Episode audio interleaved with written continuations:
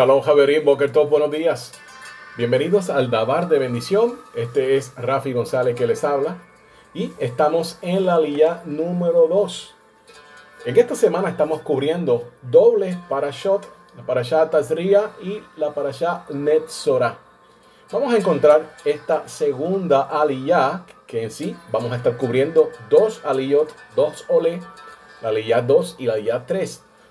Va desde Vaikra o Levítico, capítulo 13, verso 6 al 17 y luego verso 18 al verso 23. Así que vamos a comenzar esta travesía que estamos realizando.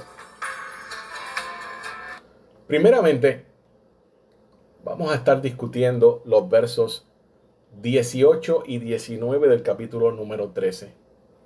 Y la carne que ha sufrido en su piel una inflamación y se ha curado, y en el área de la inflamación hay una seet blanca o un bajeret blanca con un tinte rojizo, será mostrada al Cohen. Bien, habíamos mencionado en la línea número uno, en el día de ayer, que esta parashat Tazria, que significa sembrar, es igual a 687 en la gematría y está vinculado a la salud, a la ayuda, a la sanidad del hebreo por el Seroa Adonai, por el brazo extendido del Todopoderoso. La lía entera habla sobre las manchas de Saraat. Esta de Saraat comúnmente ha sido mal traducido como lepra. Pero en realidad estamos hablando de un tipo de enfermedad que tiene su raíz en un pecado mortal y es el Lashon Hara o la lengua mala, la lengua asesina o el veneno que sale um, y se considera un asesinato a la persona primeramente en índole espiritual. Hay diferentes tipos de Saraat. Eh, esto corresponde a la impureza más severa, hasta el punto que nuestros sabios dijeron que una persona con Saraat es como un muerto. Y una persona impurificada con esta enfermedad debe ser aislada del resto, porque es contagiosa. Esa persona tiende a contagiarla. Recuerde que todo esto se arregla si hay una teshuvah y hay un tikkun. Hay un arrepentimiento completo y hay una rectificación. De lo contrario, desgraciadamente esta persona sigue haciendo el mal y esto ocurre cuando las personas no reconocen que están erradas. Así que era bien difícil en aquellos momentos que la persona reconociera porque muchas veces se habían apartado tanto de la Torá, el orgullo estaba vinculado con todo esto y las personas no reconocían que había un, problema. Y esto lo vamos a estudiar un poco más cuando lleguemos a la parte del Metzorah. Por el contrario, también la palabra tasría está implicando que algo se ha sembrado que termina florecimiento. Algo está floreciendo, obviamente, de lo que se sembró. El nacimiento de algo nuevo. Y recuerden que esto tanto apunta a lo positivo como a lo negativo. Estamos hablando primeramente cuando nace un bebé, niño o niña, y luego ahora con una persona que está totalmente cubierto con algunas manchas. Ahora tenemos que preguntarnos qué relación hay en uno y en el otro. Lo vamos a discutir más luego. Siempre y cuando eh, se haya un ticum, bien interesante, la persona que está afectada con Saraat debe hacer un ticum. Y el Cohen le otorga unos siete días de gracia, por decirlo así, para que la persona, haga una introspección, haga una teshuva, un arrepentimiento, porque el Eterno no quiere castigarlo. Él da mucho, mucho oportunidad de que la persona se pueda arrepentir y esto lo podemos ver en esta línea número 2. También vamos a abordar aquí algunas de las leyes del Metzorah. El Metzorah es la persona infectada con Saraat, mal interpretado como leproso. Esta parasha de Tazria está sentando las bases para la próxima parasha que también vamos a estar discutiendo con el favor del Todopoderoso. En esta semana, la Metzorah donde también vamos a encontrar la misión del Mashiach Ben Yosef, el Mashiach que sufre como Yosef, Yosef Hasadik, Yosef el de Egipto. La parasha de esta semana trata de estas leyes que son bien necesarias poder entenderlas porque esto estamos tocando remés, niveles alegóricos, pero también vamos a tocar nivel sot, lo que se esconde detrás de todo esto. Se trata de una persona enferma afectada por manchas, apartado de todos los asentamientos. Escuchen bien de quién se trata. Ahora bien, para nuestra sorpresa, en el Talmud, en el Tratado Sanedrín 98b, y esto es importante para todas las personas que están en el judaísmo y hablan de que en ningún lado se menciona Mashiach ben Yosef. Bueno, en el Tratado Sanedrín 98b, pregunta sobre el nombre del Mashiach el redentor del pueblo de Israel. Nosotros sabemos esto, quién es, porque sabemos que ya vino nuestro santo maestro Yeshua. Y contesta el nombre ellos mismos, haciendo preguntas retóricas, diciendo que su nombre es Metzorah, mal traducido leproso. La razón que el Talmud da para llamar al Mashiach Metzorah es porque está escrito, nuestras enfermedades él cargó y nuestros sufrimientos soportó. Sin embargo, si el Mashiach soportó enfermedades y sufrimientos, ¿cómo sabemos que se trata de Saraat? Obviamente el texto está aludiendo a las palabras del profeta Isaías, específicamente por allá, por el capítulo 53, donde también encontramos en el primer verso del capítulo 53, escondidos las palabras Mashiach. Pero eso será tema para otra clase. También el templo es llamado Metzorah. Increíblemente, el Beit Hamikdash es llamado Metzorah.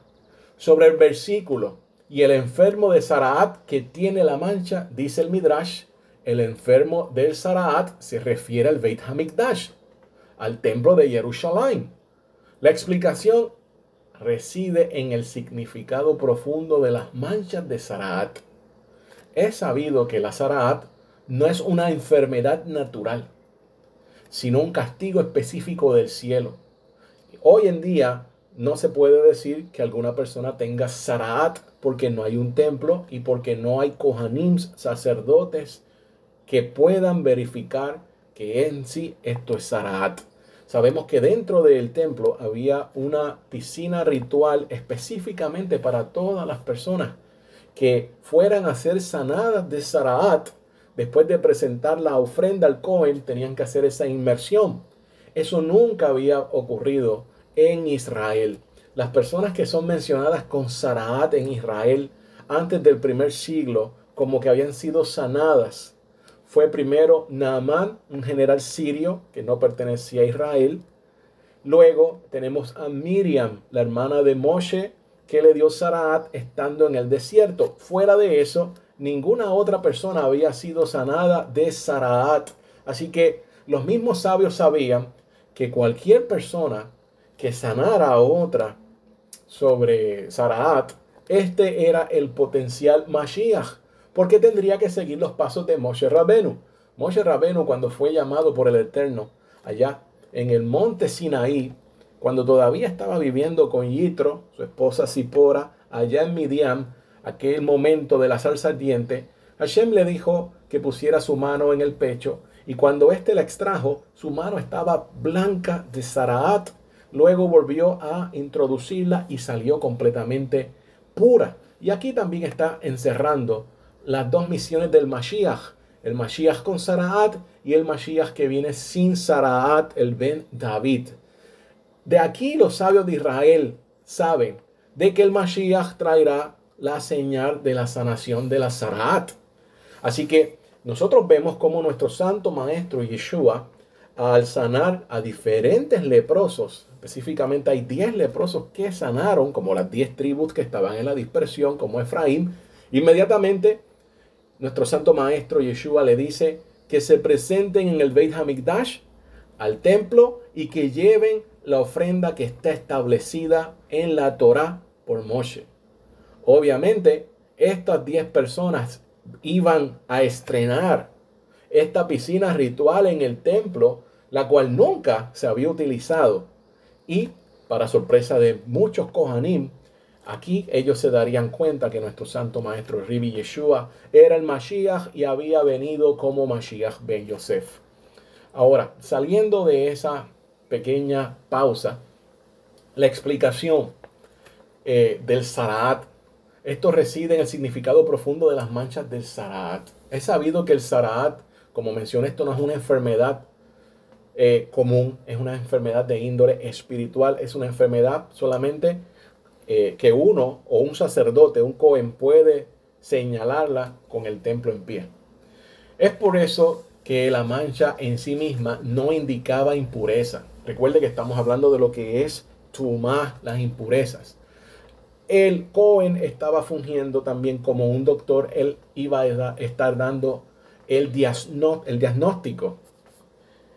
El Cohen, bien importante, le iba a dar un tiempo para que él meditara él iba a volver a darle un siete días más y vemos nuevamente el número siete, la transición, el número que se repite desde el principio de los tiempos, el número normal para que una persona cambie de mentalidad.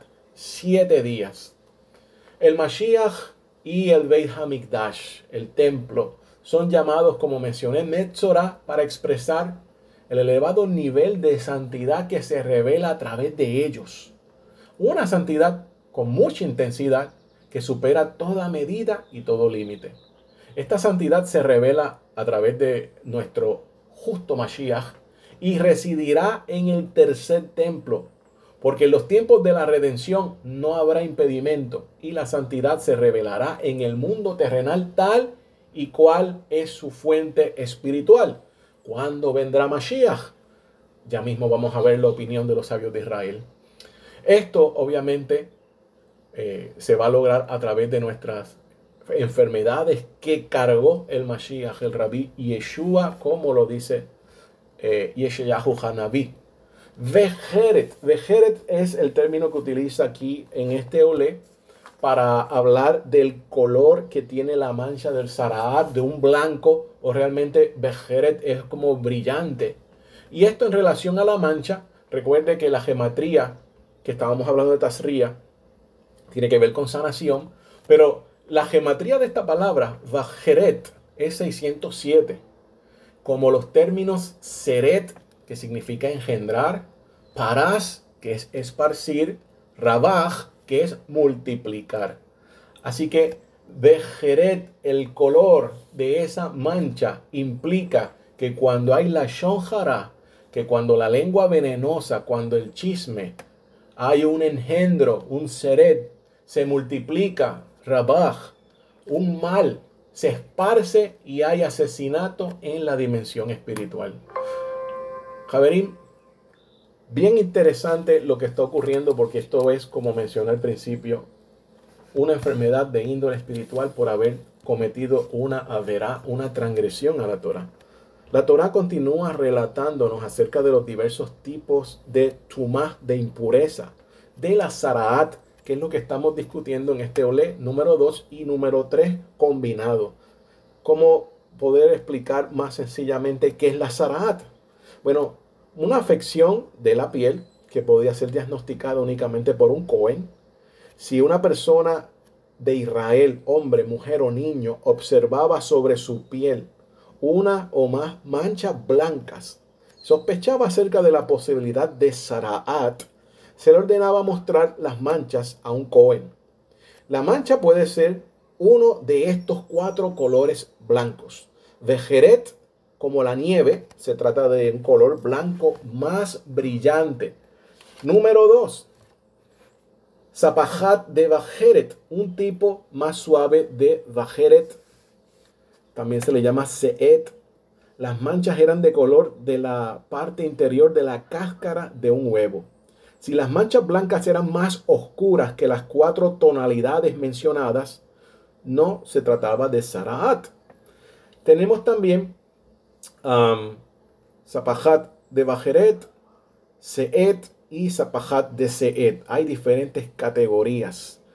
Cuando los cabellos que se hubieran vuelto blanco dentro de la mancha blanca o segmentos de piel sana en medio de la mancha blanca se veía una de estas dos cosas y el Cohen le decía al hombre, tiene Sarat, debes observar todas las leyes correspondientes a la Zarahat. Si el Cohen no hallaba dos cabellos blancos en la mancha blanca, ni piel sana dentro de la mancha, decía, no sé si aún tienes Zarahat, aguarda siete días, y al cabo de estos siete días volveré para revisar nuevamente. Entre tanto, si esa persona vivía en una ciudad rodeada de murallas, debía abandonar la ciudad y permanecer fuera de ella sola. El Cohen también le advertía, algo raro te sucede. De lo contrario, Hashem no habría hecho aparecer estas manchas blancas sobre tu piel. Sin embargo, Hashem, en su misericordia tan grande, te ha dado una semana para que reflexiones acerca de las malas acciones. Tal vez, si haces teshuva, no tengas Saraat, aprovecha bien tu tiempo. Así que el Cohen, obviamente como persona versada en la Torah, le daba su diagnóstico, le decía, basado en lo que estaba mirando y el conocimiento de la Torah, de qué se trata todo esto. Interesante porque eh, todo esto va entrelazado con el nacimiento del niño, con la impureza o la tumá de la madre. Vamos a ver. Primeramente nosotros sabemos, porque lo leímos ayer, que la mujer solamente pasa siete días en estado de impureza siete días a diferencia de la niña, donde todavía el tiempo se duplica. ¿Por qué la mujer pasaba menos tiempo? Interesante porque nosotros sabemos que eh, la circuncisión, el Brit Milá, para ser más específico, el pacto de la circuncisión. El pacto de la circuncisión se lleva al octavo día. La Torá abrogó la impureza ritual de la madre de un niño después de solo siete días para que ésta se pueda purificar antes de la celebración del Brit Milá de su hijo. Hay una gran diferencia en una Milá y en un Brit Milá. Milá, estamos hablando del corte de la cirugía que se puede practicar ya sea en un hospital o la oficina de un médico. Brit Milá es cuando todas las bendiciones entran.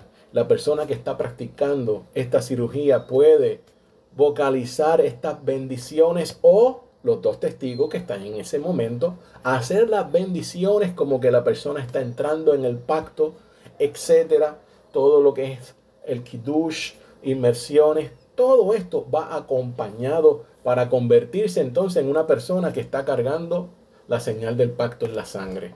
Bien importante porque la mujer, en este caso la mamá de ese niño también, en un sentido más profundo simboliza a Israel y simboliza al Israel que está en la diáspora. Entiéndase que cuando está en la diáspora está en estado de vergüenza, está en estado de tuma. Y sabemos que cuando nuestro santo maestro, el Mashiach de Israel, Yeshua, regrese, nos va a llevar, no sabemos de qué forma, si antes, después, cómo lo va a hacer, nos va a llevar a Eres de Israel y uno de esos propósitos de poder llegar a de Israel es quitar la vergüenza de todos y cada uno de nosotros. Bien interesante lo que habla el Zohar. El Zohar, el famoso libro de El Esplendor, donde está la explicación un poco más profunda del Tanaj acerca de esta versión que estamos leyendo de cómo la mujer simboliza también a Israel.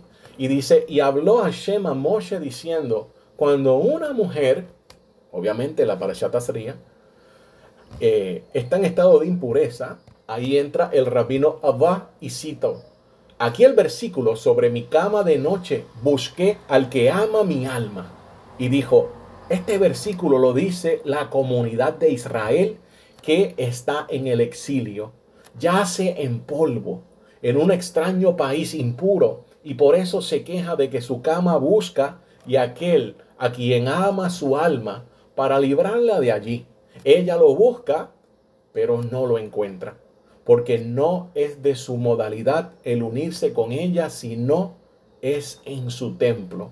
Ella lo llama y él no contesta, porque ella reside entre pueblos y solamente sus hijos oyen su voz. Rabbi Yitzhak interpretó así. El Zohar también habla, el Rabbi Yossi dijo, está escrito, una mujer virtuosa es una corona para su marido. dijo, la mujer virtuosa es la comunidad de Israel. Así que el Metzorah, el leproso, ahora saliendo del tema de la mujer que se tocó ayer, también está hablando, está apuntando acerca de nuestro Santo Maestro Yeshua. Dice el Sanedrín 9b, el Mashiach leproso o con Sharaat se encuentra sentado en las puertas de Roma. Y sabemos que el Rabí Yeshua es visto en una parte de Roma como Jesús y dentro del judaísmo es visto como Yeshua, es visto como algo totalmente impuro, con algo que está infectado, con algo una persona que debe estar fuera de todo lo que es el pueblo judío y todo lo que concierne al pueblo judío. Dice el Talmud eh, de Babilonia, el Tratado Sanedrín 97a, el hijo de David solo vendrá cuando todos los gobiernos se tornen heréticos. Y yo creo que ya estamos viendo el punto de que la mayoría de los gobiernos se está virando en una dirección en contra de la Torah.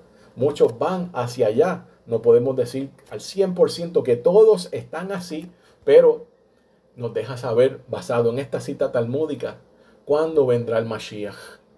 ¿De dónde nosotros observamos esto? El Tanaj.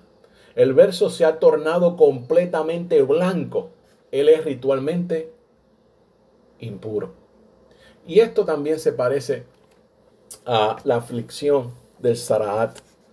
Habían dos maneras de poder declarar si la persona tenía Saraat o no. Sabemos cuando un bebé nace es totalmente blanco. Blanco que pareciera que tuviera Saraat. Cuando la piel está así tersa que está saliendo es un color diferente.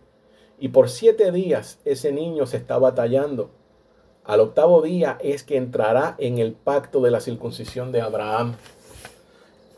También el Rashi dice, solo cuando la aflicción se ha esparcido a través de toda la piel y la persona está ritualmente pura, cuando los gobernantes se tornen heréticos, la redención vendrá. Y estamos entrelazando los comentarios que hacen acerca de nuestro santo maestro Yeshua, cómo está en estado de impureza, Mashiach ben Yosef, también el niño se cree que está en un estado de impureza, también las ofrendas que hay que hacer por el niño, cuando el templo estaba y luego como al octavo día cambia totalmente todo ese estatus y él pasa a ser parte de lo que es la comunidad oficialmente de Israel. Encontramos que hay tres etapas de purificación en relación a la persona que es un Metzorah, conocido como leproso. Y también hay tres etapas de purificación cuando la mujer da a luz. Todo esto vuelve a entrelazarse con nuestro Santo Maestro Yeshua, que se dio a luz, que es considerado que está impuro, porque obviamente cuando el judío tradicional se acerca a buscar la vida de nuestro Santo Maestro Yeshua, desgraciadamente lo que encuentra es la opinión de Roma, tergiversación totalmente, algo ajeno a lo que es el Mesías prometido para Israel. Y así ellos entonces interpretan de que esta persona no puede ser para nada el Mashiach prometido a Israel. Se ve totalmente diferente. Ven a un Mashiach que vino a abrogar la Torá, un Mashiach que es totalmente diferente a lo que se esperaba.